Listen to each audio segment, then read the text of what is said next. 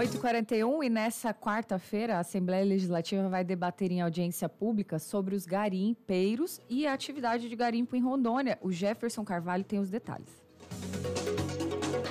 A audiência pública está marcada para esta quarta-feira, a partir das 10 horas da manhã, e foi proposta pelo presidente da Casa, deputado Alex Redano.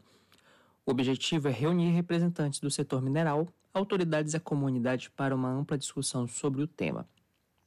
A segunda Assembleia Legislativa, a atividade é importante para a economia do Estado, mas tem enfrentado dificuldades aí para se sustentar. Segundo Redano, há falta de clareza nas leis que regem a atividade mineral no país e isso gera uma série de problemas. Ainda segundo o presidente, com essa audiência pública, o objetivo é abrir espaço para o debate para que seja construída uma nova perspectiva sobre a atividade mineral. A audiência ela será transmitida ao vivo pela internet.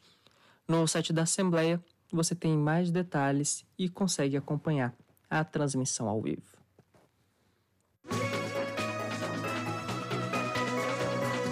Bom, 8h42, a gente troca de assunto